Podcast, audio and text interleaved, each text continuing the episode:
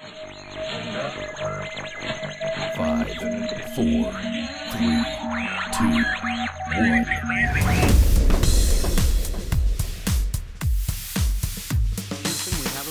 Bienvenidos al episodio número 004 de Alienante, su podcast de tecnología y filosofía pop. Yo soy Fergarco y me encuentro con Víctor. ¿Qué tal? Hey, ¿qué tal? ¿Cómo están? Bienvenidos a otro podcast. Así que, Víctor, tengo un planteamiento para ti.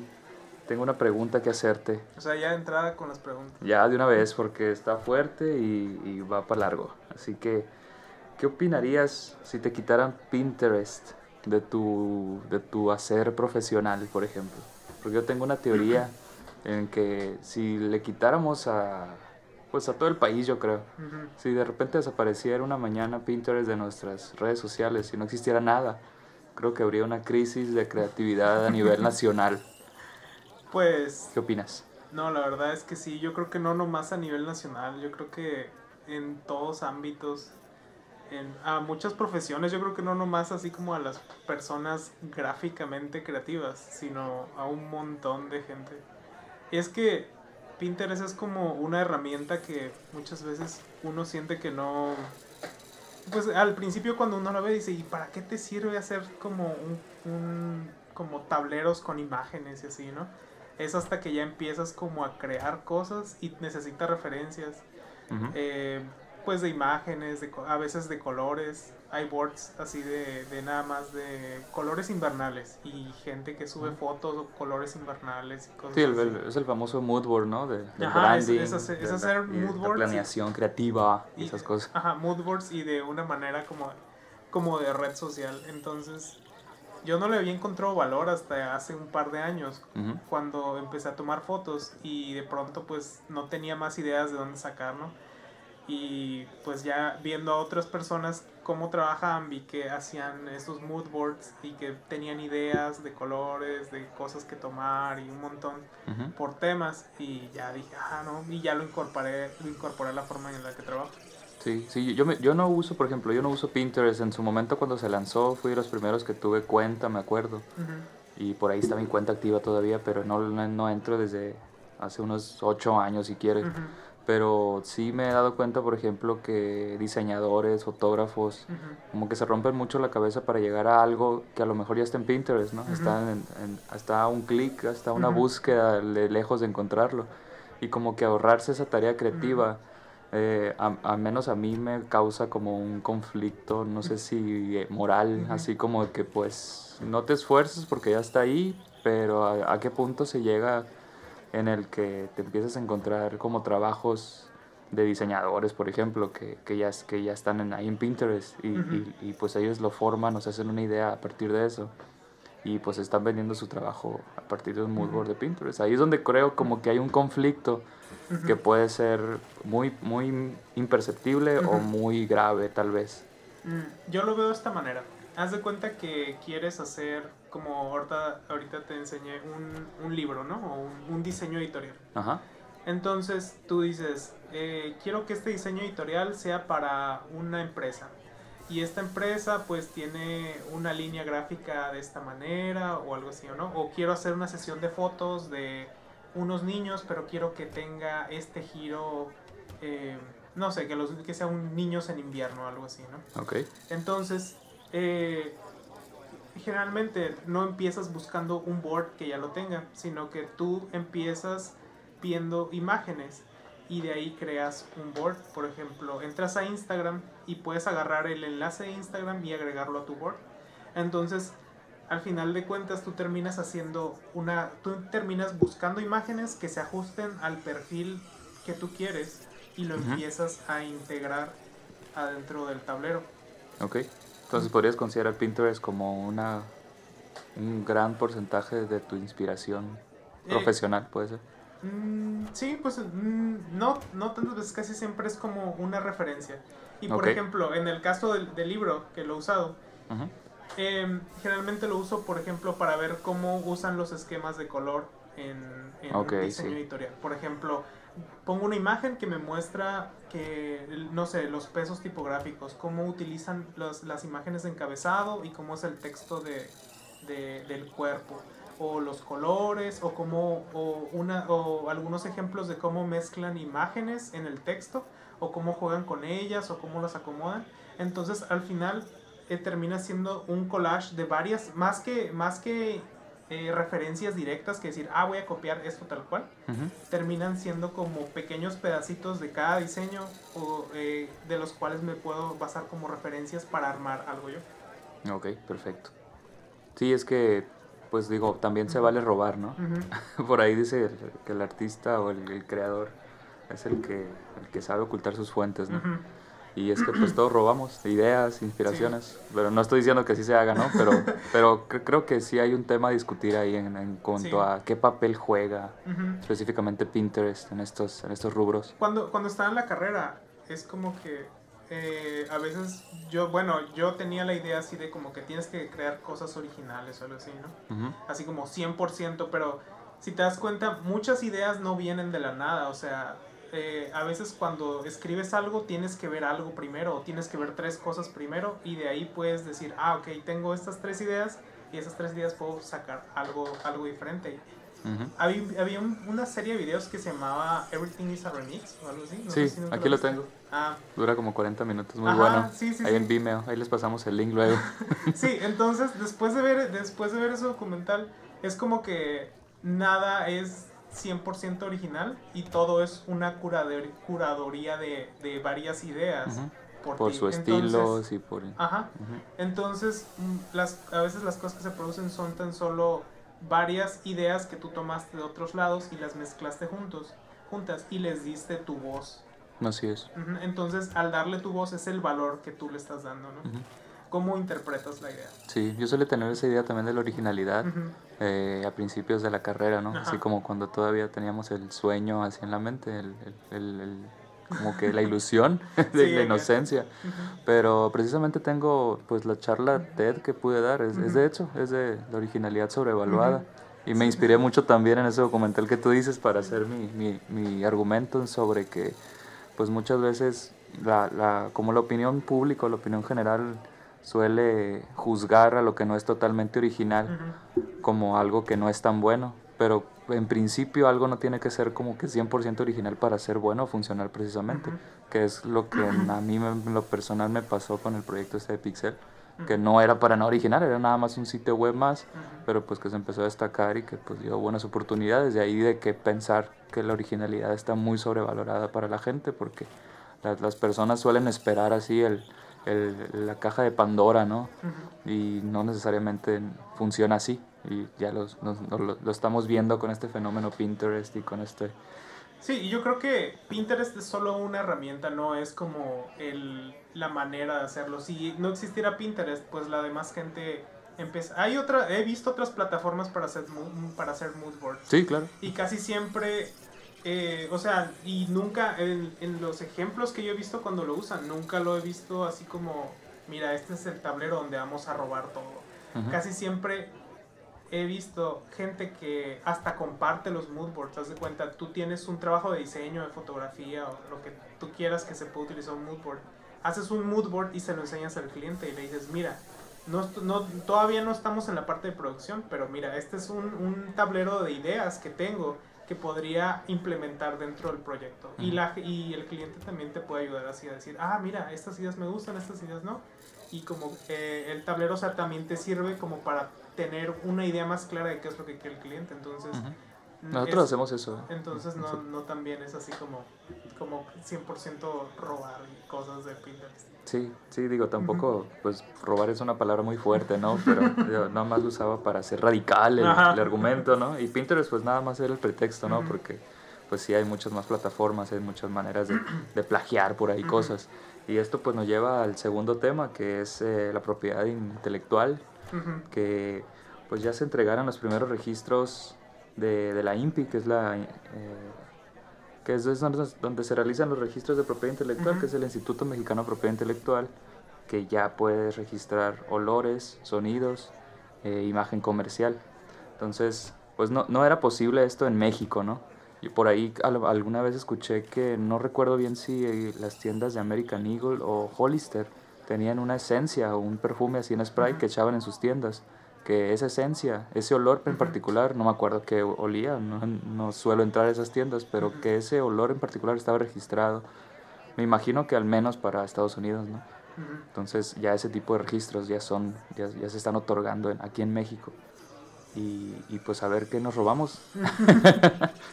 y bueno, yo aquí tengo los primeros cuatro registros ya otorgados de, en relación a estas nuevas eh, denominaciones de marca que, se, que ante la INPI son reconocidas como marcas no tradicionales. O sea, ya no es el típico logo o el nombre o las siglas con, con su denominativo, ¿no? O sea, la- el nombre de la marca más algo de ahí de abajito. Y así es como se, como se registra una marca o es más o menos como se integra la marca. Eh, las primeras marcas registradas eh, como no tradicionales es una pintura que huele a bambú. Ajá. No sé a qué olerá el bambú para esa marca en particular. Eh, es una, ah, la segunda es ¿Pero una qué maceta. usarán? ¿Será para que pintes tu cuarto igual a bambú? Es, tal vez, hab- habrá que saber por qué, en principio, por qué ¿Cómo quieren que huela bambú, ¿no? A lo mejor es para pintar exteriores o, o jardines o algo así. Pero bueno, ya es una marca de pinturas que tiene una pintura que huele a bambú. Entonces ya ni un, ninguna otra marca puede decir que su pintura huele a bambú. O al menos no oler muy similar a esta, ¿no? Por ejemplo. Sí. Eh, la segunda es una maceta con forma antropomorfa. Esta se me hace más como emprendedor de, de universidad, ¿no? Es como una macetita así con forma de, de persona, Ajá. como que está en una posición zen o de yoga. Y tiene así la plantita en la cabeza. Ajá. Está medio raro, ¿no? Pero también, un- otra, alguien más que quiera hacer una maceta muy similar no la puede hacer ya, al menos en México. Eh, y la tercera es una fragancia, volvemos a, a- a los olores, eh, de vainilla, cereza y el olor a harina de trigo. Y eso es para Play-Doh. Así o como sea, que... Play-Doh ya tiene Play-Dohs que huelen a vainilla cereza. Ajá. No sé si es como que su olor en general o si es nada más un olor para alguna línea en específico. Pero sí este olor es, ya está registrado en México para Play-Doh. Desconozco, me imagino que ya, ya, ya debe haber, tenido el registro en otros países, ¿no? Principalmente en Que- Estados Unidos. Que pero... ya saben qué registrar, ¿no? Ajá, así que bueno, tengan cuidado porque pues ya ven que la, la Play-Doh es bien así como que antojable, comestible, no es para nada comestible y menos ahora que va a oler rico, ¿no? Ajá, sí. Oye, no, sí es comestible. Tengo una, una historia. de comestible? que- sí, o sea, ¿La estaba has com- comido? No, está, no, tengo una historia así de que eh, estaba jugando con mis primos cuando era niño y tenían, estaban jugando ahí con una Play-Doh. Y una prima se la estaba comiendo. Y le digo, "Ey, no te comas la plastilina. Y otra prima llega y, no, sí es comestible. Y agarra un pedazo y se lo come. Y dice, ves, no pasa nada. Y Ah, pues ya haciendo taquitos así de Play-Doh. sí. Bueno, pues no, no, no sé si sea comestible, a lo mejor es no tóxica, ¿no? Ujú. Entonces no necesariamente significa que sea comestible, no les recomiendo que coman Play-Doh. Ujú. pero aunque huela rico ahora. Pero bueno, y la cuarta marca otorgada es para un sonido, esto se me hizo bien particular, porque desde ahora en adelante en México, el sonido de la cuchara, de una cuchara golpeando un vaso de vidrio tres veces, está, está pertenece el registro de, de marca auditiva al Café La Parroquia de Veracruz. Entonces, pues sí, no es, es, es obvio que te recuerda así como que a las abuelas o a los papás así revolviendo el café, sacudiendo la cuchara y ya quitándola ¿no? de la taza. Entonces, ese sonido en particular ya está registrado por esta marca en México. Qué raro, ¿no? Sí. Oye, ¿qué crees que se deba que, que el INPI haya evolucionado para aceptar esa clase de registros?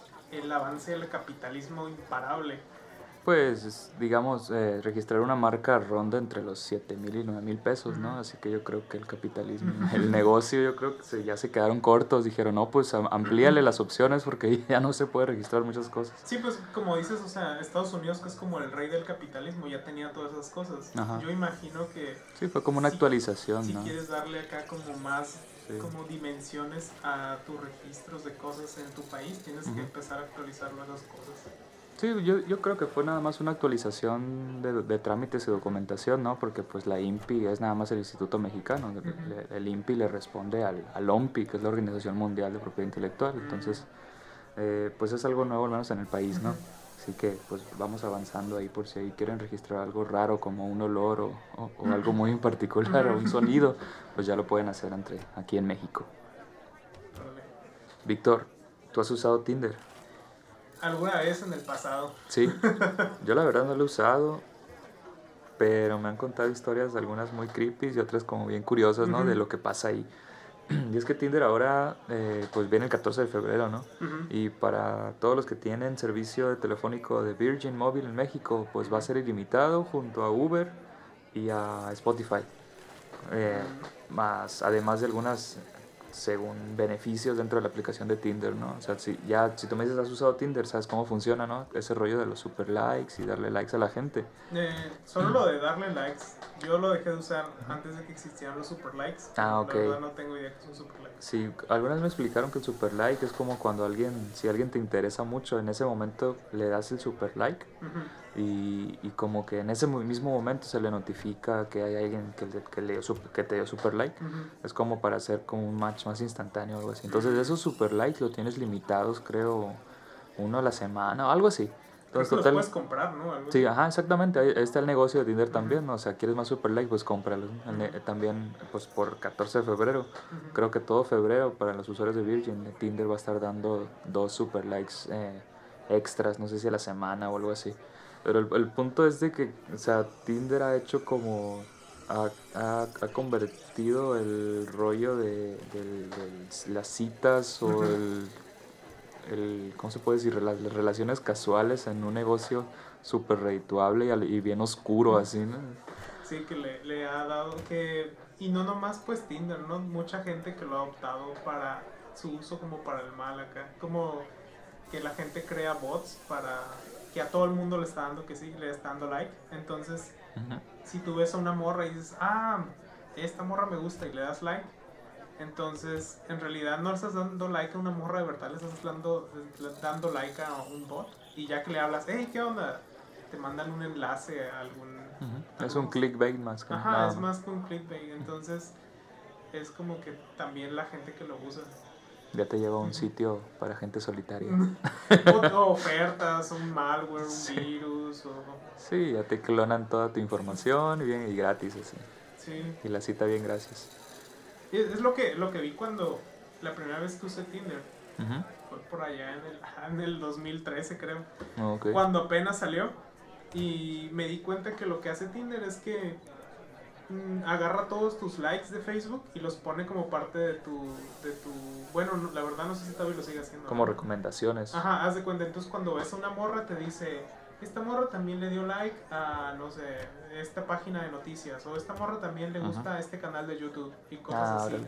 Entonces, Como afinidades. ¿no? ajá, entonces tú puedes ver: No, pues a esta morra le gusta esta página y esta página. Entonces, tenemos estas cosas en común, ¿no? Como que no es lo mismo, pero te da como un poco más de dimensión de cómo es esa persona y así. O sea, como que es la aplicación para el asesino serial ideal, así, ¿no? O sea, voy a fingir que soy una jovencita y ya bien fácil las cosas. Suena, suena muy creepy, ¿no? Pero Sí, muy es- posible, ¿eh? Sí, muy creepy, pero yo creo que ya hay muy, es como que ya tienes un montón de partes de tu vida en internet. ¿Por Sí. qué no tener parte de tu vida romántica también en internet? O sea, como, ¿por qué no darle esa libertad, no? Si, si Google ya sabe en dónde estás en todo momento Ujú. y ya sabe todo lo que te gusta, Amazon Sí. ya sabe los productos que, que tienes en tu casa, Facebook sabe que todos son todos sus amigos. O sea, no digo que esté bien, ¿no? Pero, o sea, es como ya muy normal, creepy en este tiempo. Yo alguna vez escribí en uno de mis artículos, ¿no? O sea, el- la postura sobre el capitalismo de que no existe hoy en día ninguna postura o ninguna perspectiva sobre algún tema o sobre alguna ideología de vida que no sea un nicho de mercado. Entonces, mientras se pueda hacer negocio, va a haber una aplicación o va a haber algo que te llame la atención para venderte algo. Entonces Tinder es simplemente el ejemplo de eso, ¿no? Sé que en, en- en- otros países sí hay como lugares de Tinder o Tinder friendly, no sé cómo le llamen, que es como para hacer citas de Tinder ahí Ujú. y como que los meseros y todo el personal está, está tiene entendido alguna algún código, alguna palabra o alguna seña como para seguridad por si alguna chica o algún chico no se siente cómoda con su pareja, hombre o mujer, no importa. Y ya nada más así como que ya no, no quiere tener nada que ver contigo o algo así, o se pone muy incómoda la situación, así como que te puedan ayudar y así. Aquí no, aquí en la ciudad creo que Centro 47 era, era así, tenía el símbolo de Tinder, así, Tinder friendly, y no sé si sigue abierto el Centro 47, pero es el único negocio que supe aquí en la ciudad que, que tenía esa, esa atención. Mm, Yo creo que solo me ha pasado varias veces que la primera vez que bajé Tinder, bajé Tinder y lo miré y luego lo borré y luego la segunda vez me volvió a pasar lo mismo, pero hice match con una morra, Ujú. pero me dio mucha ansiedad de hablarle, así como que, ¿qué está pasando aquí ya? Y lo borré acá, no, no soporté la ansiedad de, de tener que hablarle a una persona desconocida. Nunca, nunca, nunca he sido así como que ni siquiera en los chats así como de gente desconocida que antes estaba muy de moda en los noventas, como que jamás he podido sentirme no ansioso de hablarle a alguien desconocido. Volvimos a Lares, otra vez. Sí, cuando entré, en el episodio pasado que entré y había unos vatos que hacían como un juego un- de rol, ¿no? De un texto. juego de rol acá, que, y también me salí porque me dio mucha ansiedad. Me pasó exactamente igual acá. O sea que tú eres de los que no agrega o no acepta solicitudes, sino conoce a la persona. Ándale, de hecho ahorita en mi Facebook tengo así como unas 10 solicitudes de amistad Ujú. y lo que casi siempre lo que hago es que alguien me agrega y espero que pasen como unos 3 meses y lo Ok. agrego para que no se dé cuenta que lo acabo de agregar si me Ah, quiere ok. stalkear Ajá, y lo miro, lo stalkeo y si no me convence lo borro de ella. Órale. Sí, lo que yo hago, yo sí los acepto, pero lo primero que hago, pregunto, sí, ¿quién eres? ¿O te conozco? ¿O qué onda? Si no me contestan así, no sé, las dos horas continuas, lo borro y ya, ahí quedó. Y fíjate que apenas me mandó un mensaje a una morra, creo que de Obregón, Ujú. y me dijo, oye, tú me tenías agregado. Y la verdad es como que sí me Me borraste. sí medio recuerdo su cara, pero dije, si no recuerdo quién es, no tiene sentido para mí hablar con este desconocido. Y ni siquiera le contesté. Pero me quedé con esa duda de quién habrá sido y por qué la borré. Y ya. Es que además suele ser que pues la ciudad es un pueblo, ¿no? De repente sí las ubicas o igual no te la conocen, pero sabes quiénes son o quién es su círculo. Igual y los agregas, ¿no? Y pues por ahí se puede prestar mucho a pues a gente que nomás está stalkeando o, o nomás anda de curioso por ahí. Sí, lo que me... O curioso. He cambiado mucho esa filosofía en mi Instagram, porque mi Instagram es más de fotos y digo, quiero que vean mis fotos más personas. Ok. Entonces, yo siempre fui un... ¿Cómo se llama? Yo estuve en contra del follow back. Ah, sí. que te dan follow y tú das follow como por cortesía. Porque mucha gente es. eh, son muchos, muchos cuentas son robots. Sí. Entonces digo, ah, qué flojera estar siguiendo un robot que me deja de seguir cuando yo no me doy cuenta. Pero últimamente ya esta gente que no me gustan sus fotos le empiezo a dar follow para que me dé follow back. O al revés, si me dan follow, yo les doy follow back. Y me ha estado funcionando. A cada vez se me han empezado a agregar más personas que son de Hermosillo, pero que no conozco. Y digo, ah, pues, o sea, no me importa que no las conozca, pero que vean mis fotos. En ese, en ese eh, yo creo que en ese sentido ahí sí, sí he cambiado mi forma de agregar personas. Igual no subo como cosas personales a mi Instagram, Sí. entonces no me. Sí, yo por ahí tengo un concepto que creo, casi me consta que no existe, que se llama terrorismo aspiracional. Ajá, que a lo mejor por ahí lo podemos abordar en algún otro episodio, pero habla de, de eso, de cómo nos afectan las publicaciones en redes sociales eh, a nivel eh, idealista, ¿no? O bueno, a nivel aspiracional, exactamente. Así como que qué tan triste me puede poner. Algún éxito, entre comillas, de alguien más que lo compartió en Instagram, en Facebook, en cualquier red social. Entonces. Pues parecería muy ridículo, ¿no? Pero sí es un fenómeno que, que tiene profundidad y por Yo- ahí en algún otro momento lo podemos abordar con más profundidad. Yo, yo lo tenía entendido así como de cuando la, ves a gente que siempre anda de vacaciones o siempre anda viajando Ajá. o siempre anda feliz, ¿no? Es, Sí. es, más, es más o menos lo mismo, ¿no? A lo que te refieres. Así es. es que es- te es- deprimes es- porque tú estás como en tu vida de oficina y estás en tu celular mirando como esa Así persona anda en un globo aerostático Ajá. nadando en el Caribe acá y tú nada más ahí Sí, y es abordar el tema como una sátira, ¿no? Es como decir, pues yo puedo ir aquí, ¿no? Me tomo 10 fotos, publico una a la semana y ya todo el mundo piensa que eh, ando en Kino todos los fines de semana. Porque puede parecer ridículo, pero la gente sí se lo cree. Es muy, es muy divertido jugar con esos. Es, es muy fácil mentir en redes sociales, es increíblemente fácil. Entonces Claro. el terrorismo aspiracional, de de repente te sientes la peor persona del mundo, súper fracasada Ujú, por una visión súper discriminada digital ujú. que tú mismo te la creas por no estar consciente de este tipo de detalles. Ya sé, y, y la verdad sí tengo que admitir alguna cosa como error mío o ¿cómo se puede decir? Como defecto, es estarme fijando demasiado en los likes. Ujú. Y ¿De sí, quién? ¿De, de- publicaciones? De mis publicaciones Ah, ok. en Instagram. Como Ah, que sí ok, he ya. visto que están creciendo algún nivel, algún nivel, ¿cómo se llama? Desde hace dos años, al principio nomás tenía 17 likes y ahora ya tengo 60 likes o 70 likes en algunas fotos. Ujú. Entonces digo, no, pues todo bien, ha estado creciendo. Pero hay fotos que a veces las subo y nomás tienen 30 likes y yo me quedo así como no puede ser. Tal vez la debería borrar. Y me ha tocado ver a otros fotógrafos que ponen en sus cuentas, de, en sus historias. histo- me tocó ver a una que puso una historia realmente igual. Que subió una foto y ella estaba acostumbrada a que le dieran así de 400, 700 likes, ¿no? Y esa foto nomás llegó a los 100 likes en los primeros 20 minutos, ¿no? Ujú. Algo así. Y ya que eso quería decir que ya no iba a crecer mucho en la foto. Y la morra dice que se sintió muy mal de que estuvo a punto de borrar la foto. O sea, se Sí. sintió como tan decepcionada de, de que no le dieron tantos likes que dijo, la tengo que borrar y tengo que como modificar mi estrategia, ¿no? Entonces ahí ella misma se detuvo y dijo, ¿qué estoy haciendo? O sea, estoy como que me estoy torturando psicológicamente a mí y me estoy como castigando y poniendo mucha presión nada más porque una de mis fotos no, no tuvo tantos likes. Es una obsesión, ¿no? Ajá, a fin de cuentas, si la foto es buena, pues a quién le importa eso. Entonces, es como el otro lado que tú dices, ¿no? Hay gente que se, se entristece por ver como las demás fotos y del otro lado hay gente que se entristece por ver que sus fotos no crecen en cuestión de likes o su cuenta no crece en cuestión de follows y cosas así. Entonces es como el otro lado de la gente que sube cosas. Es que de ahí yo saltaría a otro tema que también lo he platicado contigo en algunas otras ocasiones, fuera del aire, que es el, el rollo de el fin y, y el medio, ¿no? O sea, que, ¿cuál es tu fin y cuál es tu medio? Que, pues, a mí, se, a mí, así como me lo platicas ese caso, a mí se me hace muy patético un- una persona pensando en una estrategia para que sus fotos de Instagram tengan más likes. Ujú. Es como que, pues, ¿por qué no mejor te centras en a ver cómo puedes tomar mejores fotos también, no? O sea, a fin de cuentas es súper efímero lo que sucede en redes sociales. Ujú. Y, y muchas veces, yo, yo, por ejemplo, hacía el ejercicio en la semana en la oficina, que digo, eh, hablando de este rollo del, terrorismo aspiracional, es como que el, en el punto del- de fines y medios, cuando hablo con una persona, no quiero hablar con, y eso nos lleva a otro tema que ahorita vamos a agarrar.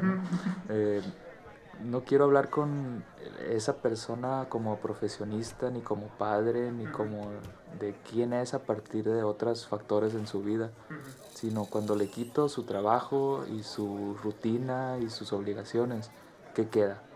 Si no queda nada, pues no hay nada, no hay nada más, o sea, qué triste por ella, pero. La Fíjate sigue, que, que que también, sigue. así. también me pasaba eso, así que... Bueno, me acabo, me acabo de dar, tenía una autorrevelación como esta semana o la semana pasada, Ujú, donde vi el- un post de alguien y, y, y, y decía en su, en su cuenta de Instagram algo así como, decía su profesión. ujú. Y yo, y yo, pero era algo así como un contador o algo así, ¿no? Algo Algo así como que- administrativo, cuadrado. Generalmente lo que tenemos como una idea de que, ajá, es muy aburrido y así. Ujú. Y me quedé pensando y dije, ay, qué triste que sea una persona la que, digo, sea su profesión como la parte de su bio, ¿no? Como algo que la define. Y luego me, di, me acordé que mi bio también dice diseñador gráfico. Y lo fuiste a editar de volada, ¿no? Fui de volada. y dije, mira nada más, o sea, eh, y, eso, y no había movido mucho mi bio desde hace mucho tiempo. Lo que quiere decir como que no me, hab- no me había replanteado que podía hacer otra cosa más que un diseñador hasta apenas acá. Ujú. Y ya, esa fue la lección de vida que me di a mí mismo hace poco. Sí, no, es bien, es bien raro, ¿no? Es como por ahí en algún libro alguna vez leí que, lo, que el, el peor error que puedes hacer como padre, bueno, no somos padres aquí, ¿no? Pero ya, como ya que uno se llega a ser padre, el peor error que puede hacer uno es que sus hijos sus hijos su vida.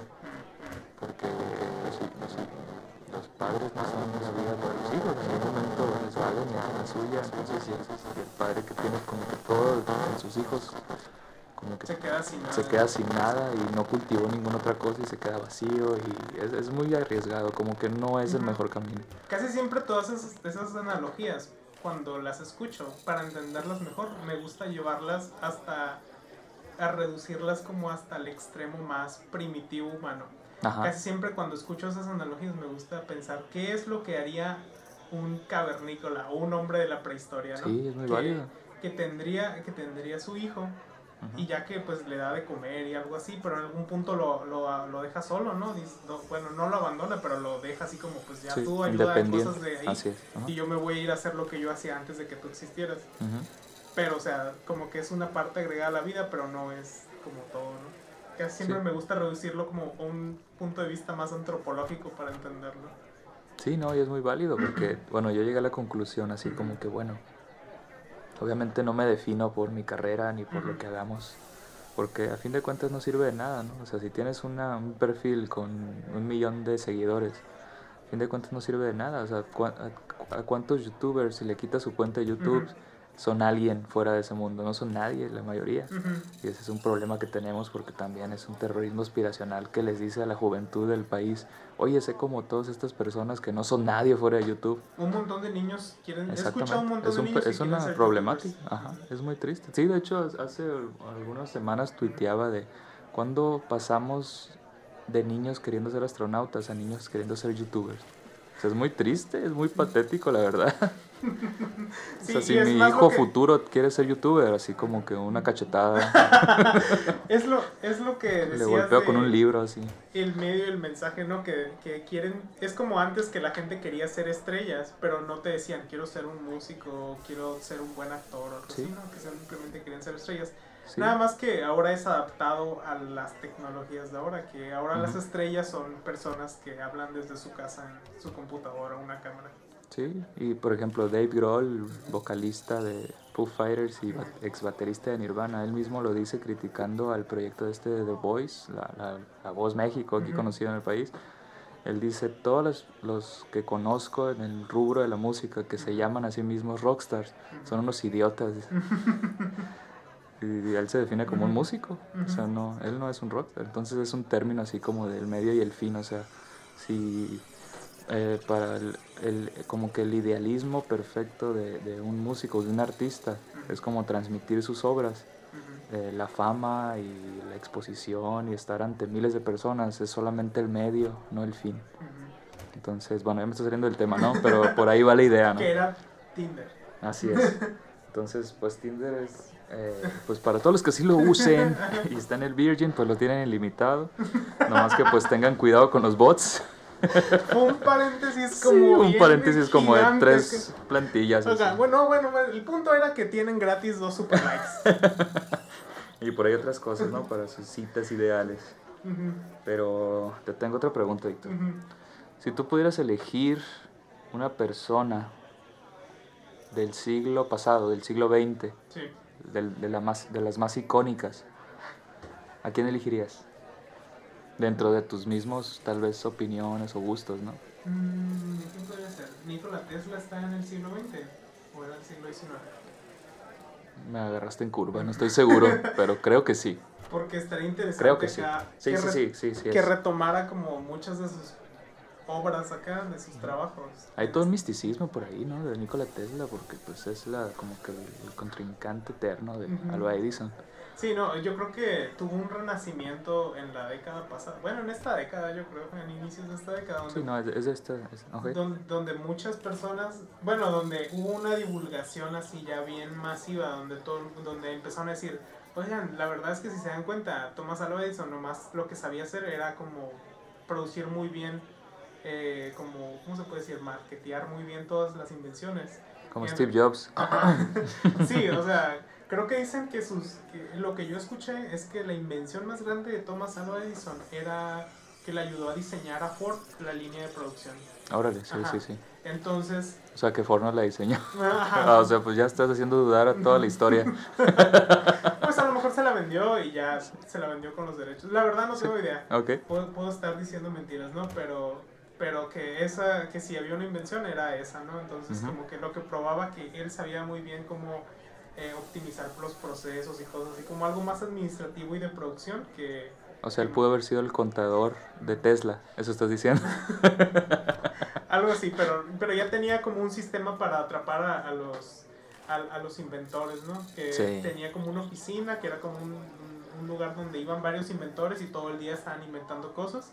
Y todas las cosas que inventaban eh, eh, estaban como en su contrato que se las tenían que dar a Edison y él las patentaba y las ponía en su nombre, ¿no? Era como su trabajo, nada como obreros acá. Que Órale. producían como capital intelectual o algo así. Sí, sí. Y, lo registraba otra persona. Sí, pues trabaja en la INPI de, de su país, ¿no? Sí, ¿por qué? ¿Por qué la pregunta?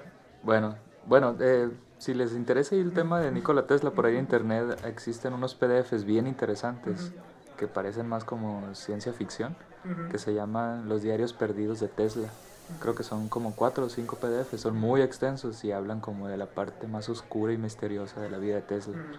Y bueno, básicamente la versión oficial de entre Alba Edison y Tesla es que Nikola Tesla logró crear o logró generar la tecnología para energía limpia. Ujú. Eh, la gran disparidad ahí pues es que no es negocio la energía Va en limpia. contra de los ideales Ajá. del capitalismo. Exactamente, volvemos al capitalismo y pues por ahí mutearon eh, pues su, su, su conocimiento, ¿no? Y pues salió la bombilla, la electricidad, negocio billonario. Que tenía unos conceptos para energía gratuita y como una bobina gigante que da energía ¿cómo Así se es. llama? inalámbrica a todas las casas, ¿verdad? Así es, ajá. Y pues de ahí sale el experimento de- del elefante, aquel típico, ¿no? Ahí lo pueden googlear, lo van a encontrar muy fácilmente. Y bueno, pues un ejemplo más dramático, pues vean la película El Prestigio, ¿no? Con, con Hugh Jackman y Christian Bale y... Ay, ¿cómo, cómo se llama? El, este artista... Se me escapa su nombre. Él, hace- él hace a Tesla. David Bowie, perdón. Él hace a Nikola Tesla en esa película y, y- y muestra el invento que tú estás describiendo ahorita. Eh, es un drama, ¿no? Pero te da un ejemplo de quién era Tesla y, y sus alcances tecnológicos para esa época, ¿no? Eh, ¿Por qué te hago la pregunta? Porque eh, en la semana eh, la BBC dio a conocer eh, a la persona más icónica que eligieron del siglo pasado, ujú. que es nada más y nada menos que Alan Turing. ¿Ubicas a Alan Turing? Sí, el, ¿cómo se llama? El creador de la computación. Bueno, El padre de la computación, ajá. Que Sí. pueden ver la película. Tal vez, bueno, si no lo recuerdan ahorita y ya vieron la película El Código Enigma, pues es él, ¿no? Sí, creo que está en Netflix. Debería seguir ahí todavía. Sí, ya creo que la vi dos veces. Sí, yo la he visto varias veces también. Es muy buena película. Es por eh, Cumberbatch. Y bueno, Alan Turing pues no es ni Steve Jobs, no es ni, ni, ni Bill Gates, ni ninguna de estas otras personalidades que son excelentes para vender o para robarse ideas, por ejemplo. Pero Alan Turing pues es, es un caso polémico porque pues sin él no existiría nada del 1.0 como lo conocemos, Ujú. toda la, la computación y procesos automatizados eh, de la computadora, ¿no? Eh, también él, él es el autor del, del test de Turing, que pues lo podemos abordar después porque tiene ahí sus rebuscados. Pero básicamente, ¿qué es el test de Turing? El test de Turing es, es como es la prueba máxima de, de- de- de autoría de él, de- desde su perspectiva es la prueba máxima para identificar a una inteligencia artificial.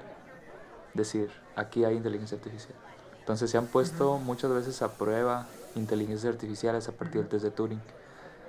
Tendríamos que abordar todo un episodio para explicar cómo funciona, Sí, ¿no? Te dije que lo resumías muy bien, pero tan solo la explicación como que da un montón de preguntas. Sí, no, deja muchos, muchos temas al aire, así como que qué es una inteligencia artificial, qué le preguntas para saber si, si hay inteligencia o no, qué es inteligencia para empezar.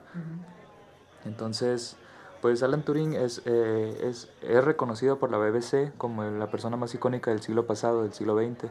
Y lo menciono porque eh, él fue injustamente acusado en, pues, en esa época. em, Bueno, más que Él- acusado, castigado, ¿no? fue castigado, bueno, sí fue castigado.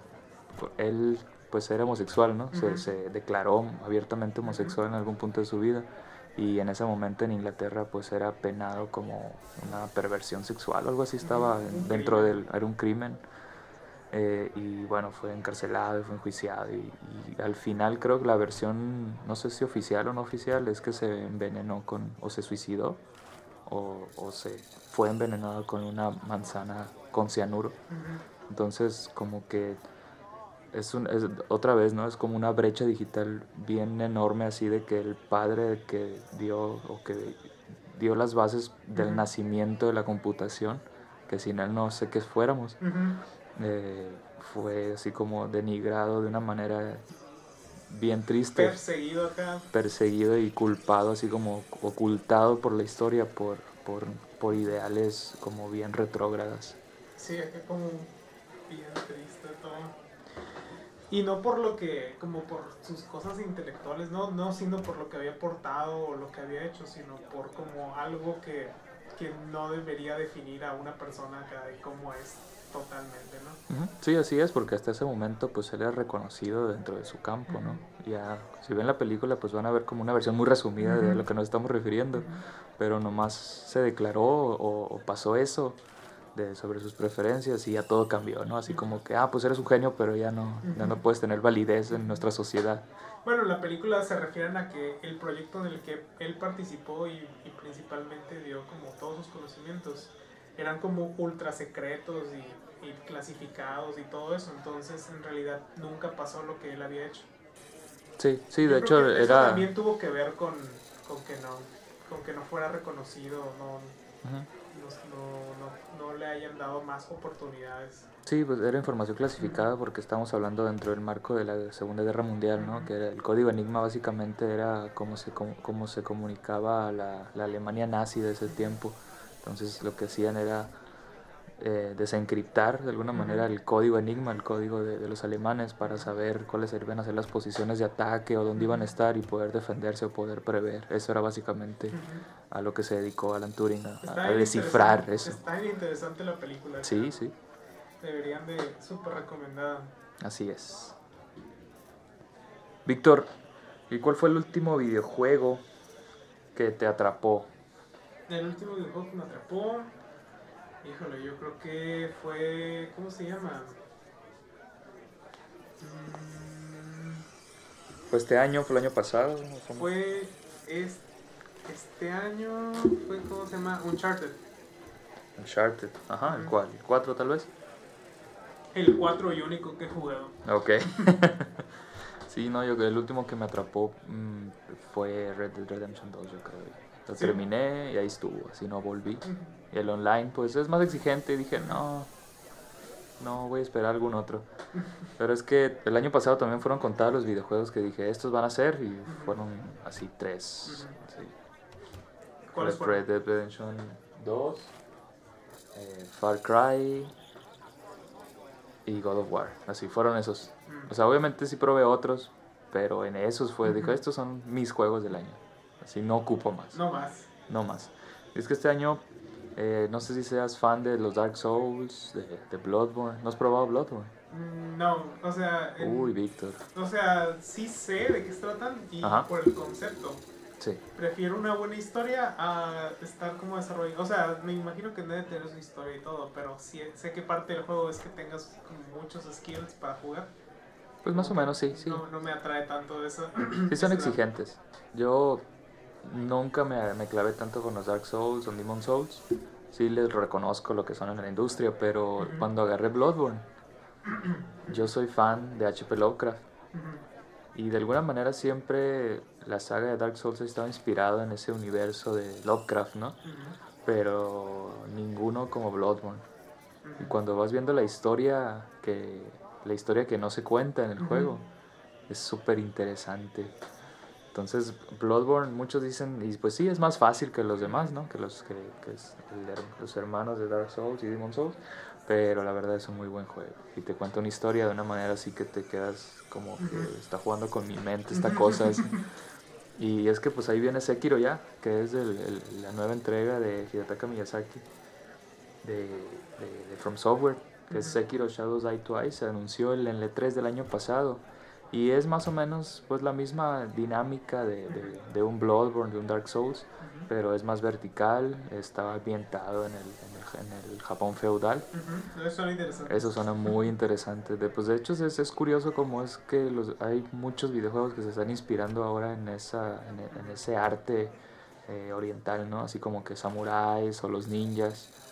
Y, y- y, pues creo que este es como de- uno de los poquitos juegos de 2019 que para mí me van a atrapar en el año. Ah, pues a ver qué tal. Sí, no, Cuando salga, yo creo que vamos a hablar de eso, ¿no? Así es, sí, no, es, eh, eh, ah, totalmente creo que va a seguir la, la misma ambientación de Lovecraft, que pues Lovecraft es muy ef- efímero, ¿no? O sea, habríamos que tener también otro episodio dedicado totalmente a Lovecraft y tal vez con una temática de Halloween, así como hablar del miedo y lo que quiere inspirar. Pero es- esa ambientación y ese nivel de dificultad y aparte esa historia eh, es, es, es, es única. Y bueno, otro de los juegos que también no sé qué esperar, pero yo aún tengo en- esperanza en Star Wars, Ujú. es, es que Electronic Arts de alguna forma confirmó de manera no oficial que Star Wars Jedi Fallen Order eh, va a salir este año. Lo más seguro es que sea en diciembre, a finales de año, en época decembrina. Eh, no sé qué esperar porque no hay nada, no han mostrado nada del juego, solo mencionaron, ah, sí estamos trabajando en el juego, en el Ujú. E3 pasado, ¿no? Pero si algo puedo rescatar de Star Wars y de la basura que ha venido a convertirse en estos últimos años, eh, lo que a mí siempre me ha atrapado de Star Wars es el rollo de los Jedi y los Sith y la fuerza. Entonces ese rollo de que ya no haya Jedi y que la fuerza ya no existe y que Yoda quemando el árbol y esas cosas, Ujú. eh, pues me, es- me es bien deprimente porque termina siendo algo bien vacío, ¿no? A fin de cuentas, para mí desde niño esa era la magia, ¿no? Como que el poder de la fuerza y, y ese rollo como de caballero Jedi y tus valores con el sable láser y esas cosas. Entonces este juego de Jedi Fallen Order, pues le tengo esperanza. Aún no hay nada oficial de qué vaya a ser o de qué género ni nada, pero, pero es como mi última esperanza así dentro de Star Wars. No sé tú qué, qué tienes fe o ya perdiste total, tu total Pues devoción. la verdad, desde los desde las nuevas películas dije y entendí que el concepto de las nuevas películas era como darte como fanservice así de las cosas viejitas y ya nada más. Sí, ¿verdad? Sí, Lo sea, usan muchísimo. Sí, nada más así como un Stormtrooper plateado, que se ve cool nada más porque sí. Para mí eh, las nuevas de Star Wars solo son como fanservice y ya nada más. Y así es como las disfruté. Nada más diciendo, ah, pues estas películas están hechas como para que te recuerden a lo viejito y sea como un refresh de lo viejito y ya. Pero sí, la última, con las cosas esas de, ¿cómo se dice? Luke haciendo como sus movimientos Ah, sí, innecesarios totalmente. Ajá, sí, ahí sí, la verdad, sí dije, ahora sí ya, de veras lo llevaron demasiado a un extremo al que no los puedo seguir. No me gustan en lo que se han convertido. Ya no hay nada aquí. Sí, no, es que las películas, pues uno, uno entiende como que son productos para otra generación, ¿no? O sea, yo entiendo que no se dirigen a mi mercado o a mi generación y está bien, pero pues sí ha envejecido muy feo, la verdad. No, no, no hay nada ahí. Yo la verdad lo único... Y yo creo Es- que hasta ellos mismos dan la razón a veces, que cancelaron la película de Obi-Wan y de Boba Fett así de la nada. Dijeron, ya no los vamos a hacer porque creo que porque yo creo que ellos se dieron cuenta que estaban apresurando, que querían exprimir todo muy rápido. Sí, pues papá y- Disney quiere... Y ¿Quiere se dinero? dieron cuenta, la verdad, no podemos hacer esto tan rápido porque la gente de verdad sí. O sea, a- ellos mismos se dieron cuenta que no estaban dando algo de verdad Sí, con es que- valor. y, y es que incluso pues todo repercute, ¿no? O sea, Han Solo creo que no fue lo que se esperaba por lo mismo, por lo mismo de, lo- de los episodios oficiales canon.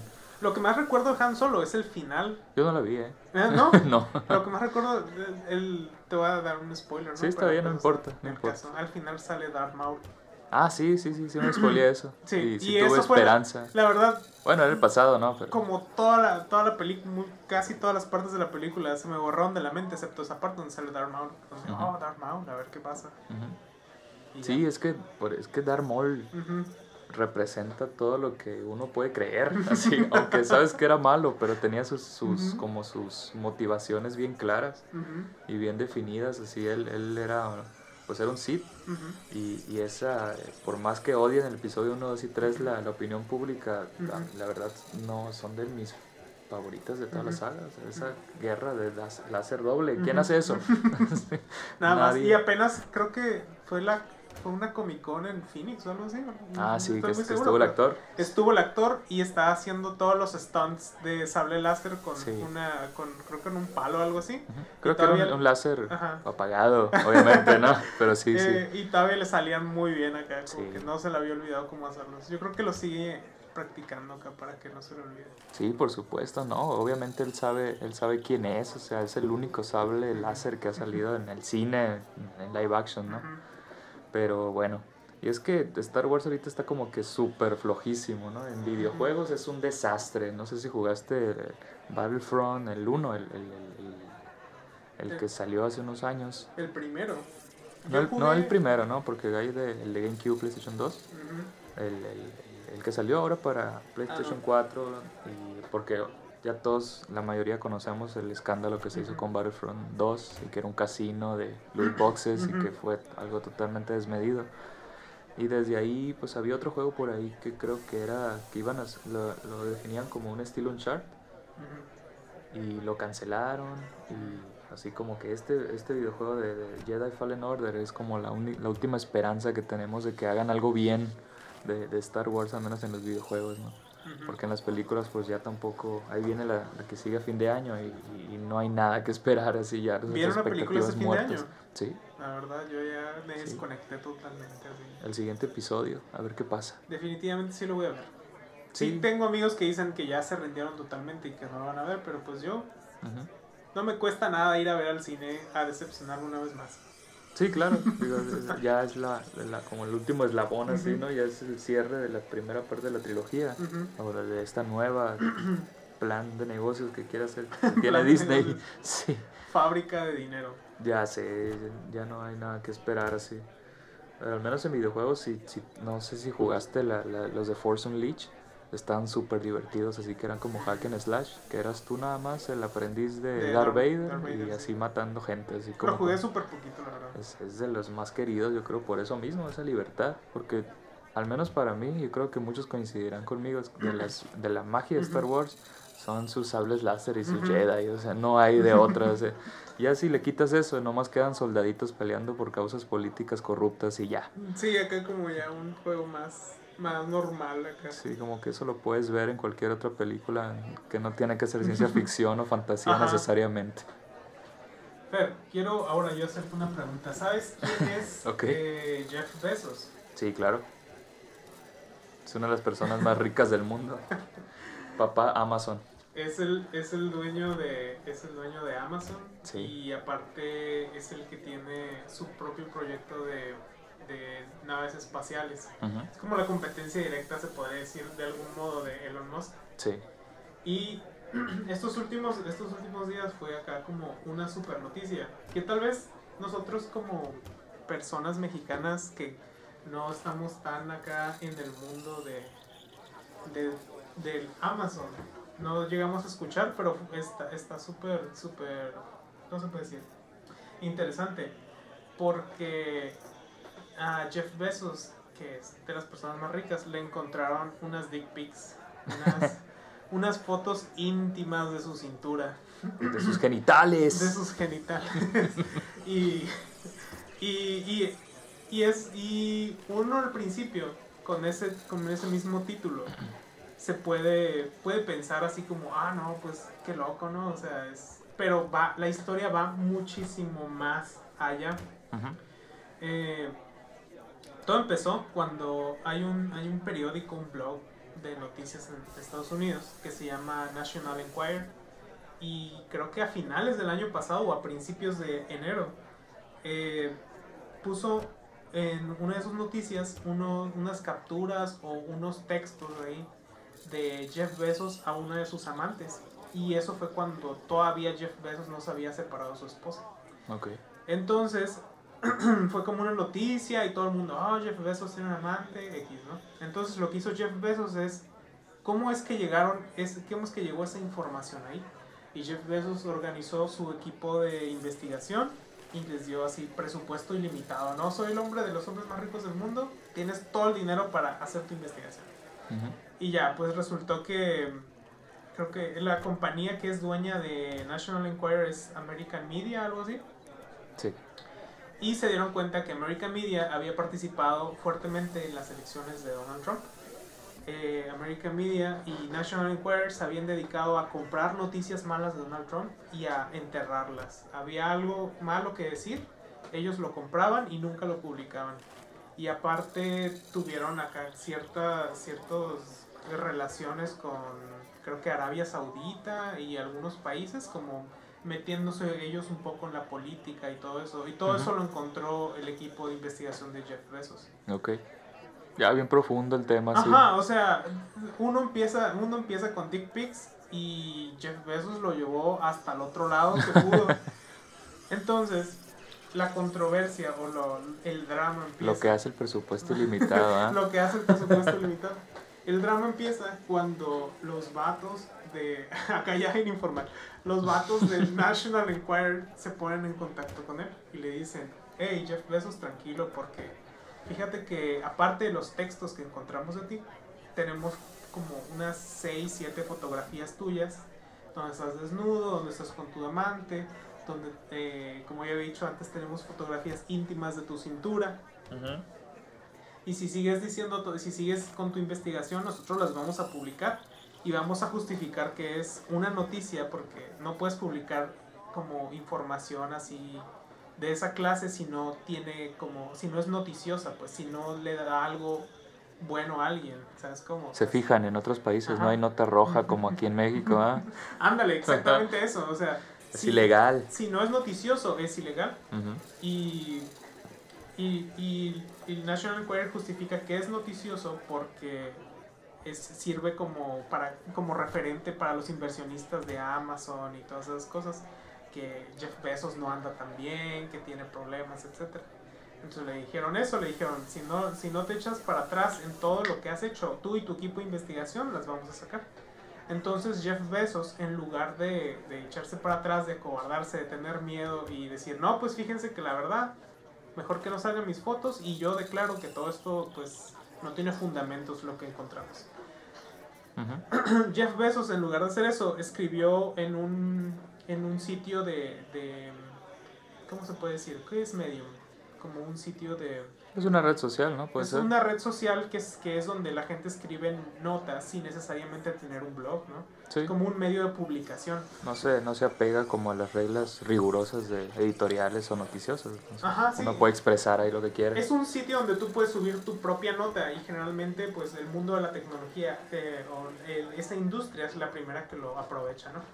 Él ahí, él mismo escribió un artículo con todos los correos, así diciendo literalmente lo que le habían mandado. Ah, de no más. así, los correos así totalmente copiados y pegados están ahí. Y él escribió todo, los, su, todo lo que había pasado, básicamente una especie de, no crónica, pero un relato así de cómo empezó todo, qué es lo que le mandaron, qué es lo que él descubrió y cómo lo, lo estaban intentando extorsionar, ¿no? Ya un Wikileaks diagonal telenovela, sí. Ándale. Sí, y, y, esa, fue la, esa fue la nota. Como, como Jeff Bezos, en lugar de, pues que todo pasara así como de cualquier sex tape, básicamente de alguien muy famoso y popular en Estados Unidos, lo pasó a, a hacer como algo muchísimo más político y a llevarlo mucho más al fondo, ¿no? Ah, otra cosa que se me pasaba a decir es que todo esto de American Media eh, fue como eh, la semana pasada, la, ¿cómo se llama? un organismo de justicia de Estados Unidos lo había dado como por, por ¿cómo se llama? Había, había hecho que, ya no investigaran más sobre, sobre los temas de los que Jeff Bezos lo había encontrado. Okay. Sobre la intervención en, en Arabia Saudita y lo de ya censura total. Ajá, sí, lo, había dicho que no había nada que investigar ahí y que todos, el Departamento de Justicia, y que todos estaba, y que todo estaba bien, ¿no? Claro. Entonces, todo está bien. Entonces, es, esa, es, esa, es, esa es la nota. Qué bárbaro. O sea, ¿cómo puedes ir de unas fotos íntimas al secreto de los Illuminati así? sí, o sea, no, mm, esa, esa empresa se dedicaba, se dedica a hacer como un periodismo no tan bueno, ¿no? O sea, como que se ve que claramente que su giro es esa clase de cosas, ¿no? Como que utilizar, utilizar el periodismo para el mal y no pues es mera extorsión, ¿no? Sí, es, es, saber, a ver qué, qué, saco, qué compro para después amenazar. Así de fácil. Pero yo creo que ahora vamos a tocar uno de tus temas acá de los que más te interesa hablar. Uf, estoy listo. ¿Has escuchado de la prueba del espejo en los animales? Sí, leí algo en la semana de, de eso. que es una prueba básicamente que utilizan los científicos, que fue, que fue como inventada en los 70s. Ujú. Básicamente para probar a ciertos animales si se podían reconocer a ellos mismos. Y de ahí eh, sacaron la conclusión, tal vez un poco apresurada, de que existía algo de una conciencia o preconciencia de, uno- de los animales. La prueba es de que en donde hay un animal ponen un espejo y, y ven si ese animal puede reconocerse en el espejo. O sea, básicamente es lo que pasa cuando un gato o un perro se está ladrando a sí mismo, ¿no? En, la- Ujú. en el vidrio de la puerta o en el vidrio del horno, por ejemplo. Sí, sí, sí, se, se miran y un animal que generalmente no tiene nociones de lo que es él mismo, pues piensa que es otro animal, ¿no? O sea, Sí. piensa que es alguien más. Pero, por ejemplo, en esa misma prueba del espejo vieron que delfines, algunas urracas o, o cuervos, um, o, ¿cómo se llama? Monos, chimpancés, Sí. eh, se reconocían, ¿no? Se empezaban a, a- a- a ver el, el pelo en don- o las plumas donde antes no se veían, o, se empezaban a ver los dientes y a limpiar, limpiar los dientes, ¿no? Ok. Entonces, pues eh, ahí los científicos decidieron decir que era la prueba de la conciencia, ¿no? Si nosotros nos reconocemos que somos como animales conscientes de nosotros mismos, con- o sea, eh, reconocemos nuestra existencia en el universo, decidieron decir que si los animales se podían reconocer también, pues era sinónimo de que ellos también se saben de la, de la existencia de uno mismo, de ellos mismos. Ajá. Esto parte porque, pues, obviamente se da por hecho, entre comillas, que pues un animal eh, vive y actúa y realiza lo que tenga que hacer por instinto, ¿no? O sea, come, se reproduce, lo que sea que tenga que hacer por instinto, no, no Sí, porque, como no por porque sepa que lo tenga que hacer. Por una programación en su ADN ya como que está todo Ajá. programado, ¿no? De hacerlo. Eso se piensa, ¿no? Eso es lo que se piensa. Y pues todo el mundo lo tomó como un hecho, ¿no? De que, los, Sí. de que había animales que tenían conciencia y animales que no tenían conciencia. Ujú. Hasta, hasta hace apenas, no sé cuánto tiempo, fue recientemente, donde unos científicos agarraron un pescado, de un pescadito esos de pecera, Sí. Y lo pusieron con un espejo. Entonces, la prueba consistía es que al inicio le inyectaban tinta sin color en, en la parte de la cabeza y pues no, no, tenía, no tenía color y pues el pez seguía normal en su vida, ¿no? Pero cuando le inyectaron tinta con color, el pez empezó a, intentar limpiarse la tinta con, con las piedras de la pecera. Sí, era, una especie de pez que, que hace eso, ¿no? Como que limpia corales o limpia otros depredadores, algo así, como que es su actividad rutinaria. Sí. Entonces, eh, los científicos se quedaron así porque ¿cómo es posible que un pescado, así como un organismo tan simple y tan sencillo acá, que casi siempre todo el mundo tiene la idea de que pues los pescados tienen memoria de 3 minutos, 3 segundos y así? Sí, el ejemplo más, el ejemplo pop perfecto pues es la Doris de Nemo, ¿no? O sea, como que todo se le olvida en unos segundos, Ajá. pero pues eso parece que está equivocado totalmente. Sí, no, o sea, no es, no es, no, no es real en, en todos los peces.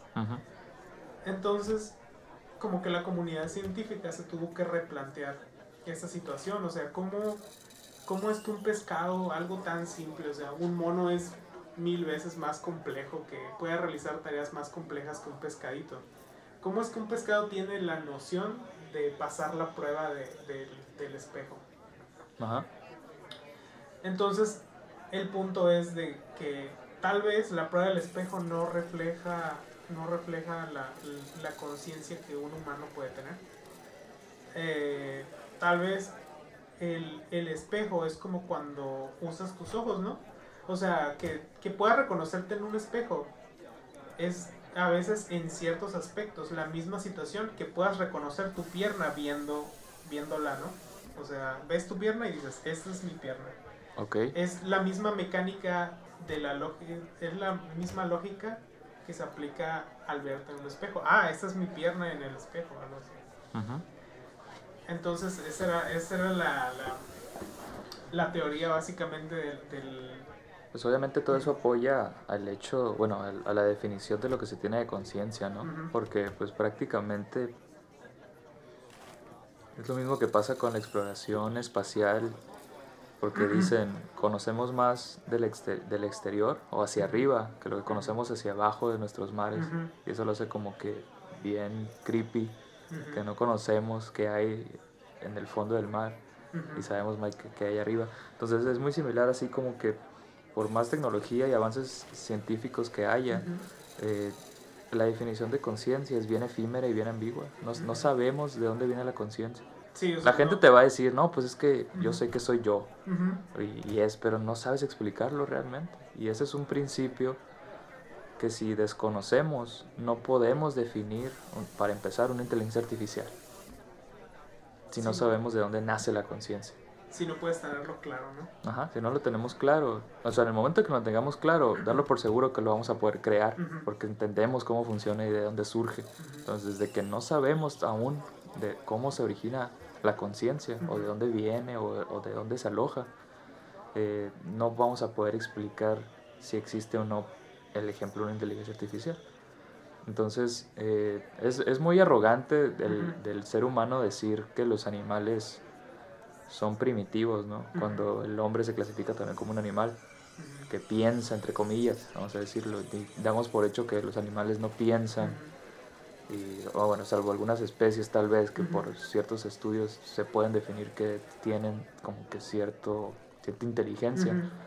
Pero es muy arrogante decir que somos superiores a ellos, cuando realmente mucho tiene que ver como la perspectiva de donde lo veas, ¿no? O sea, nosotros lo vemos porque hemos definido lo que es ser civilizados, entre Ujú. comillas, y, y vemos a un animal que no usa ropa y lo que tú quieras Ujú. y ya decimos, ah, pues eh, Somos superiores. somos superiores, entre comillas. Sí, porque como que vivimos en un mar, como decías ahorita, que vivimos como en cierto marco de cosas. Sí, y vivimos de en un ahí es microentorno. donde te juzgamos todas las cosas a nuestro alrededor, ¿no? Pero Sí. a veces, si no estuviéramos dentro de ese marco, podríamos juzgar a la, a la vida inteligente de otras cosas, ¿no? Es el problema de Dios, pues, ¿no? Es como, sí, o sea, es la que... frase. Ah, El problema de Dios, así ya, polémica. Es. La gente no aceptó la existencia de un Dios hasta que no le dieron una forma antropomórfica, vamos a decir, por no decir humano, ¿no? Porque si le dices, ah, el Dios es el sol, ujú, ah, no, tengo que dudar de eso, hasta que lo veo como algo más familiar, hasta que algo con lo que yo lo asocio dentro de mi perspectiva muy corta mental, puedo decir, ah, sí, eso sí lo acepto. Y eso es algo muy, pues, triste y patético, puede ser. Por ahí hay un cuento de Isaac, de Isaac Asimov, de sus cuentos cortos que se llama Exploradores. Es muy cortito, serán unas 20, 30 páginas. ujú, Y habla de cómo somos tan arrogantes al momento de clasificar la inteligencia. Y decimos, no tenemos la certeza de que, nos, de que los seres humanos o los seres animales seamos superiores a los seres, eh, a, a las plantas, porque en el cuento lo pone así, ¿no? Como que las plantas nos ven a nosotros como inferiores, como simples herramientas para diseminarse entre planetas y entre universos, y nosotros somos escla- esclavos de ellas. Pero nosotros, como seres pensantes, entre comillas, eh, vemos a una planta y no la damos por un ser vivo porque no se mueve o no se expresa como nosotros dentro de nuestra corta visión del mundo. Creemos que es el ejemplo de inteligencia o de conciencia. Esto- Entonces es una reflexión bien, bien profunda en ese, en ese cuento corto que te hace decir, no, pues nada me dice que soy esclavo de mi palmera, así como... De hecho, me acuerdo que una vez te pasé un, un GIF, una animación que alguien había. Bueno, no, es, no era una animación, era una captura de video, ¿no? Pero en cámara rápida. Alguien dejó una cámara apuntando a su planta que estaba en, en la ventana todo el día. Sí. Y, la, y hizo como un time lapse de, desde la mañana hasta la noche. Entonces luego lo aceleró y ya en, en cámara rápida tú puedes ver cómo la planta se mueve un montón durante el día. O sea, es un cuarto cerrado sin viento y la planta se está moviendo para que todas sus hojas apunten hacia el sol. Y ya que, ya que se oculta el sol, to- todas sus hojas vuelven como que se, se dejan caer, ¿no? Sí. Y, y en la mañana otra vez no se levantan y otra vez se, se exponen al sol. Entonces, en los comentarios de ese video decía, ¿cómo, cómo no, no, tal vez el, el problema nosotros juzgando las plantas es que no funcionan en el mismo, en la misma velocidad de tiempo en la que nosotros funcionamos. Sí, y pues aquí te puedo preguntar qué es el tiempo, ¿no? Es, es meramente una perspectiva. Ajá. Ajá. Entonces, o sea, si viéramos a las plantas moverse a la misma velocidad que nosotros, o con- sí, pues con la misma rapidez, Sí, tal vez juzgaríamos a las plantas como un ser vivo de verdad, o sea, como un ser vivo como nosotros, ¿no? Ujú. Pero como las plantas funcionan en un, en un, ¿cómo se puede decir? En una, en en una manera lapso, más lenta. Ajá. Entonces, nosotros pensamos que las plantas son solo cosas estáticas que no se mueven. Sí, son seres orgánicos, Ajá. más no tal vez seres vivos o seres conscientes, puede ser. Y, alguien más en esos mismos comentarios plantea la posibilidad de imagínate ser un árbol que de pronto tú ves que cosas rápidas pasan alrededor de ti y de pronto tus amigos empiezan a desaparecer, empiezan a estar cortados acá de la nada Sí. y tú no lo puedes comprender porque, o sea, un árbol pensaría en una, una velocidad más lenta que un humano Ajá. y nomás empezaría a ver cómo sus amigos son talados de la nada. Sí, y primero lo cortan a que se dé cuenta que pasó realmente. ¿no? Sí, entonces está muy loco todo eso de qué es como la conciencia y Sí, el, cómo la apreciamos más que nada. el punto es que no las no sabemos. Y el hecho de que eso se considere como, como absoluta, como una verdad absoluta, de que ah, las plantas no son seres conscientes, vamos a decirlo, ¿no? Pues eso partiría del punto de que, bueno, ¿y qué le dices a los veganos? ¿Qué le dices al vegetariano? Oye, estás defendiendo que no se coman seres vivos, Ajá. o bueno, lo que sea, que como se definan ellos dentro de sus ideales. Y si resulta que las plantas también sí son seres vivos como tales, simplemente tienen una perspectiva, una perspectiva del tiempo diferente a la nuestra. Entonces, ¿se acabarían los veganos? ¿O qué pasaría ahí? ¿Habría una polémica mundial o qué pasaría? Porque realmente cuando hay estos huecos como de conocimiento o de ignorancia tal vez, o sea, no hay un fondo como tal, pues se prestan a, a- a- a como a, pseudo conocimiento, pues que no es absoluto. Entonces, pues todo es cuestionable, ¿no? Entonces, la, la, la única constante aquí es que al menos hasta ahorita no sabemos qué es la conciencia. Eso sí, e- es básicamente lo que al final el experimento terminó probando.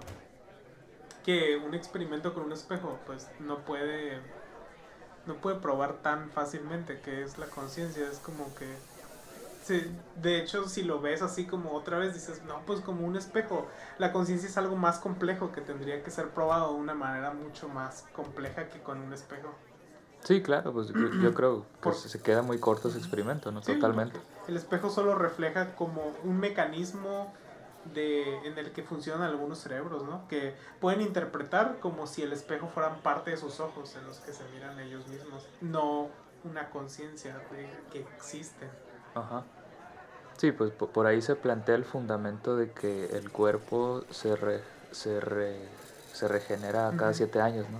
O sea, pasados siete años ya no eres el mismo a nivel materia, digamos. Sí, que las, por ejemplo, lo que, se re- lo que te refieres es que, por ejemplo, las células de tus dedos se mueren y son reemplazadas por Y otras. se van regenerando, Y de los huesos también, y Ajá. de tu sistema nervioso también, y de tu cerebro también. Entonces, es. al cabo de siete o creo que Ujú. 10 años. Ese es el lapso más o menos. Ajá, ya no eres, eres la misma persona, pero ya no eres la misma persona.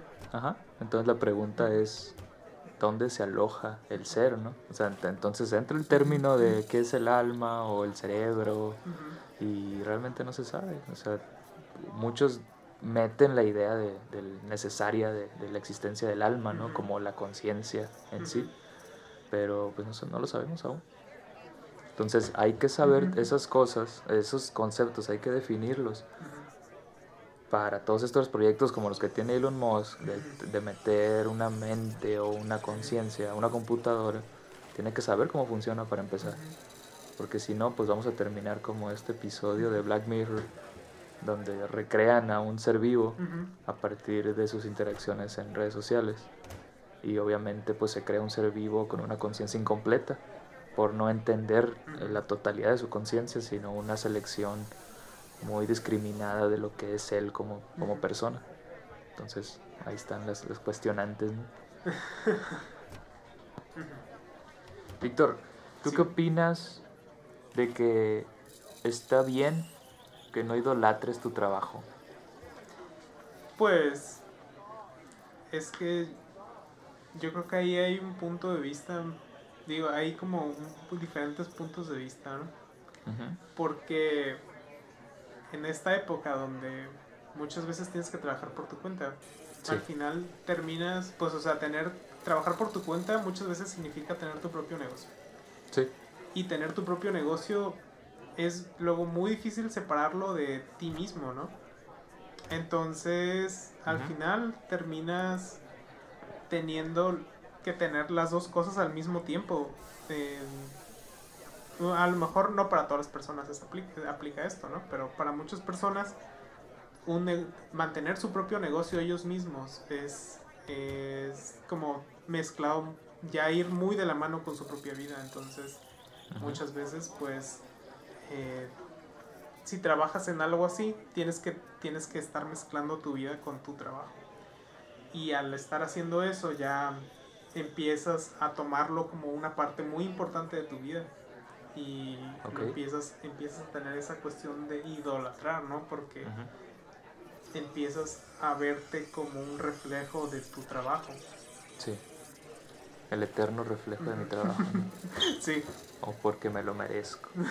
Sí. Pues es que desde el punto yo creo en que Ajá. nos definimos como millennials o como esta eh, era de perezosa o, o floja que, Ujú. que, que no se esfuerza o de alguna manera Ujú. así se define en términos generales, ¿no? Y, y, y existe, a partir de esta postura o de estas opiniones, existe como esa insistencia por, por el desgaste profesional, por el esforzarse más del- de, la- de lo, de lo promedio, ¿no? Y como que trabajar más de, lo, de las horas extra, o ese- todos estos conceptos, ¿no? Y yo y digo, bueno, ¿hasta qué punto esto es, es, bueno promoverlo? ¿O hasta qué punto empieza a generar como que el conflicto ya en, en- Ujú. en la opinión pública, ¿no? Porque hay empresas, y sobre todo en, en Silicon Valley, independiente hablan, independientemente hablando de personas que sean ya sea empleados o salariadas Ujú. o que sean emprendedores o que tengan su propio negocio, como sea que eso se llame, mm, creo que el desgaste profesional aplica para las dos partes, ¿no? Porque Sí. pues la cultura del burnout o del desgaste profesional eh, se promueve así como, como un reflejo del éxito, ¿no? que es el burnout es trabajar hasta que no puedes más, ¿no? Ajá. Que llegues de tu trabajo y sigas trabajando en otras cosas, ¿no?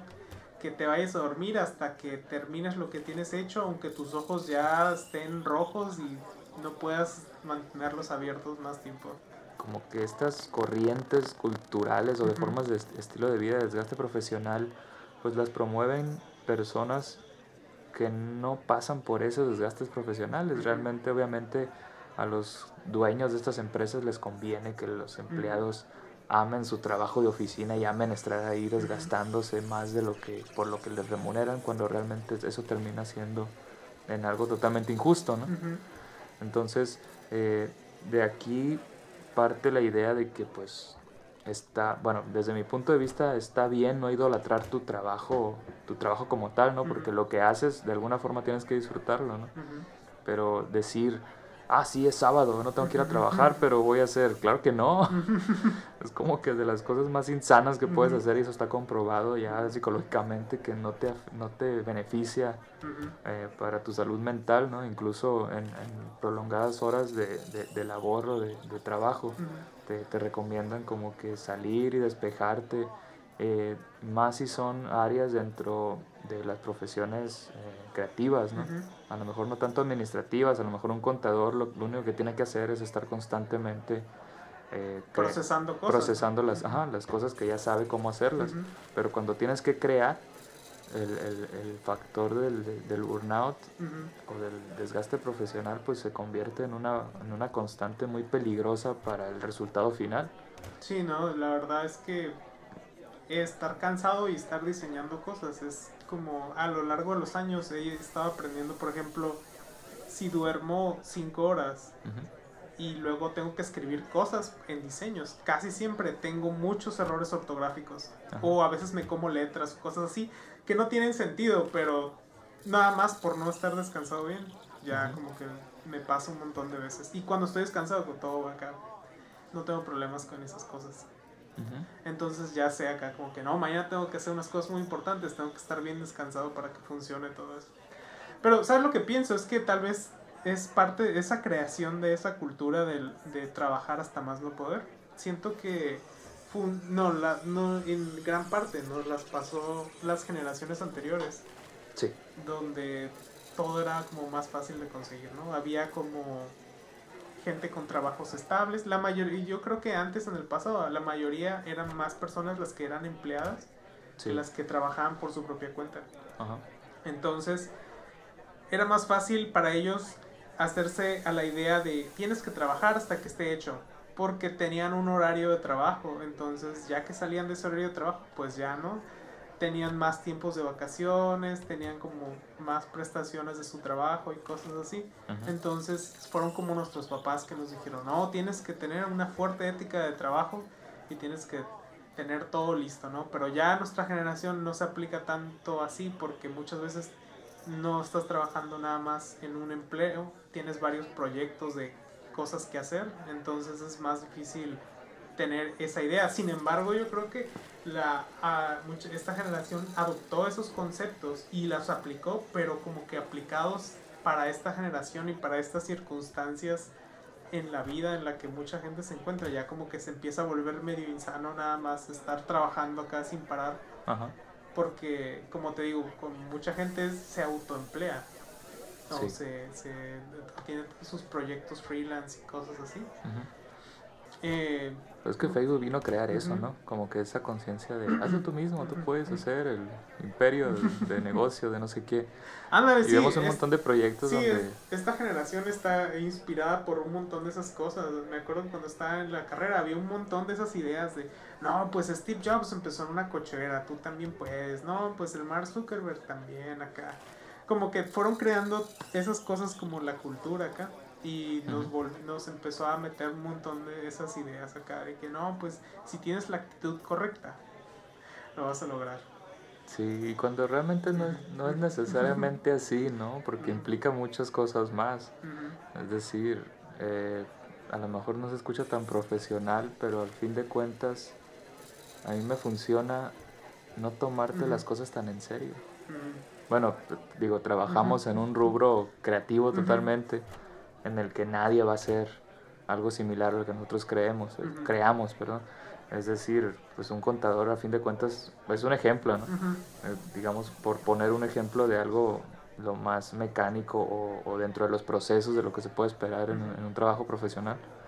Como que, es decir, el ejemplo del contador, eh, un contador u otro llegan al mismo resultado o llegan a los mismos balances de alguna manera, en diferentes tiempos y en diferentes formas o como sea, pero llegan al mismo resultado, pero dentro del rubro creativo, si lo forzas, lo peor que puedes hacer es forzarlo porque entre más lo forces o entre más lo quieras lo quieras desgastar o sacarlo en el menor tiempo posible, la calidad disminuye.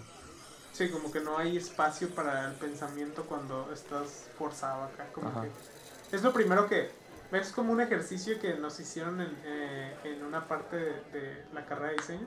Sí. Que te preguntaban que pensaras en una fruta y en una profesión y no sé en qué más cosas, ¿no? Entonces creo que la primera fruta que siempre se piensa es como una manzana y la profesión creo que es como un carpintero o algo así. Okay. Las primeras cosas. Por estadística. La gente, es que ya hay, eh, hay conceptos muy posicionados en tu mente que generalmente son como medio globales, ¿no? Que, la manzana, por ser roja, es la primera en la que te viene en la cabeza. Por Newton y, por Steve Jobs. Ajá, por varias cosas, ¿no?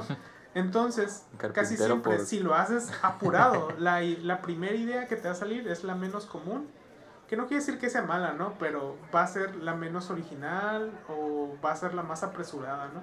Cuando tienes otra gama de cosas en las que puedes pensar, ¿no? Casi siempre la primera idea es la más obvia, entonces debes de buscar un poquito más hacia atrás.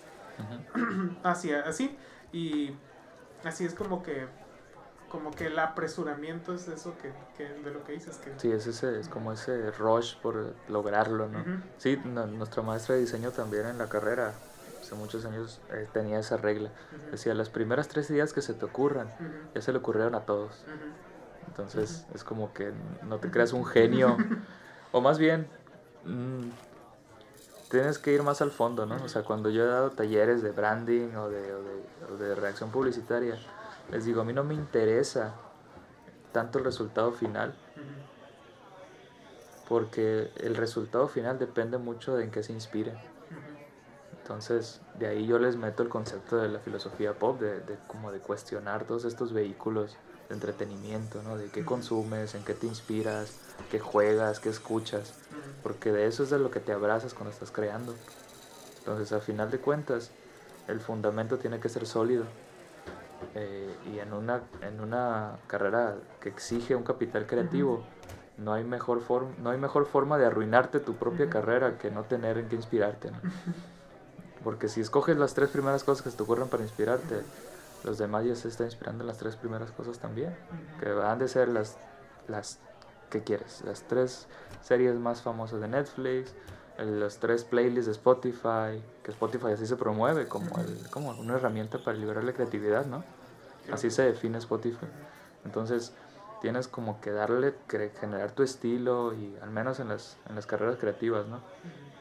Y no forzarlo, porque ese, ese rollo del desgaste profesional realmente que no trae nada bueno así, más ahora como que no puedes, no, no podemos más que, más que nada permitir que los jóvenes crezcan creyendo que se tienen que pegar una friega para, para lograr algo en su vida, ¿no? Porque muchos hablan del trabajo duro o el, de, o el de empecé desde abajo, ese tipo de cosas muy, muy, como muy estereotipadas, ¿no? O sea, yo, yo nunca he creído en el trabajo duro y esas cosas. Yo siempre, o sea, ¿por qué tengo que trabajar duro si puedo trabajar inteligentemente, ¿no?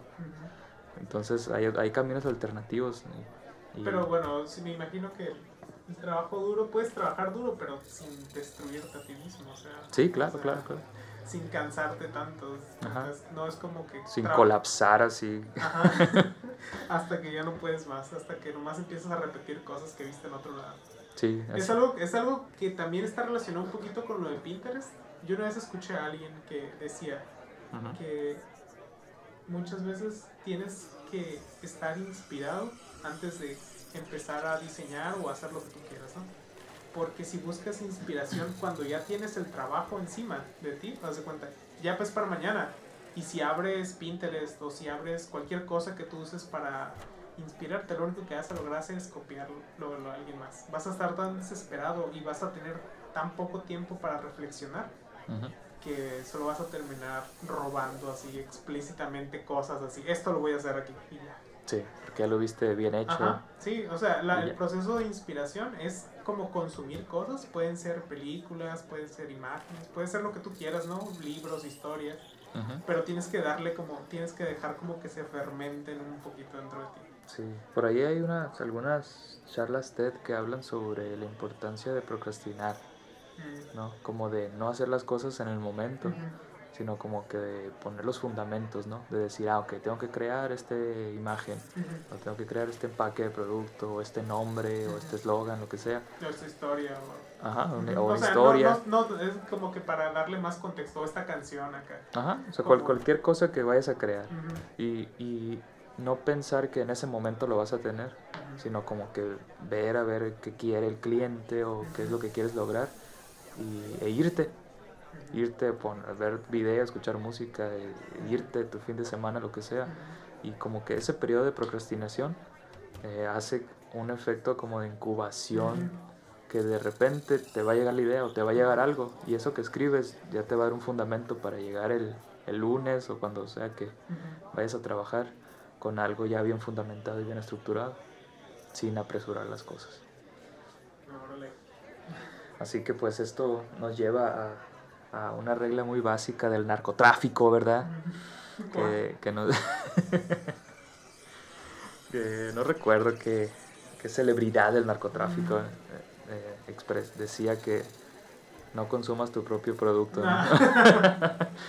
Porque hoy en día pareciera que, que, la mercadotecnia nos hace a los empleados eh, víctimas de su propia explotación, ¿no? O sea, como que ellos mismos se venden la idea de Ujú. tienes que explotarte para ser exitoso, cuando no necesariamente funciona así.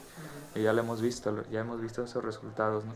Y más grave aún cuando vemos empresas transnacionales como WeWork de, de, de oficinas coworking o de Google, que es el gigante de Alphabet, Ujú. el, el nombre de la empresa madre, eh, promoviendo, o ya no tanto promoviendo, sino viendo a sus empleados que protestan por, por estas, estas posturas de desgaste profesional. Ya vemos en Europa esta persona que, que, que- que propone la semana laboral de cuatro días. Sí, sí, he escuchado eso, que Sí. decía que trabajando menos días son más productivos, ¿no? Que hacen menos en, que hacen más en menos tiempo. Sí, o sea, te aburres menos, vas menos veces al baño, lo que sea, te concentras en lograr lo que tienes que hacer y no tienes que trabajar las ocho horas al, al- al día te- durante los cinco días de la semana, o seis, o cinco y medio, lo que sea. Y a fin de cuentas es eso, ¿no? Es como cuestionar realmente qué tanto de, de- de ti estás, estás eh, sacrificando hacia algo que si vale la pena realmente o no. Bueno, ese fue el podcast número 4 de Alienante. Yo creo que hasta ahora ha sido de mis favoritos en los cuatro que llevamos cada vez como que ya... Cada vez fluye más. Sí, la, cada la idea, vez le estamos agregando un poquito más de minutos, ¿verdad? Al principio era- eran como 50 y ahorita ya vamos en una hora y media. Sí, ya eh, creo que pues el, el- objetivo es como que el contenido noticioso es el pretexto, ¿no? El punto aquí es llegar al fondo y, y- y- y yo siempre digo que mi objetivo es incomodarlos así, mentalmente, así, no dejarlos dormir. Yo ya me sentí bien incomodado con lo de Pinterest acá y con la cuestión de los likes. La Excelente. verdad, yo nomás mirando a otro lado. Bien bonito, con insomnio, Víctor, así todo el fin de semana. Bueno, pues entonces nos despedimos. Muchas gracias por escucharnos. Qué bueno que nos están escuchando, la verdad. Así es, así que pues si les gustó, pues compártanos, com- com- coméntenos ahí entre su microentorno de amigos también para incomodarlos. Eh, y pues, cualquier sugerencia, pues estamos ahí en arroba. ar- arroba vstr-bajo. Si no le entienden cómo se escribe, en la descripción va a estar. ¿eh? Sí, estamos en la descripción nuestros usuarios de Twitter, nos pueden encontrar en Instagram, en Facebook. Y los invito también a leer artículos ahí en fergarco.com eh, para incomodarlos aún más, ¿verdad? Así que pues muchas gracias por escucharnos una semana más aquí en Alienante 004. Yo fui Víctor Y yo fui Fergarco. y nos vemos el próximo que lunes. Próximo lunes, así es. Hasta luego. Hasta luego. Five, four, three, two, one.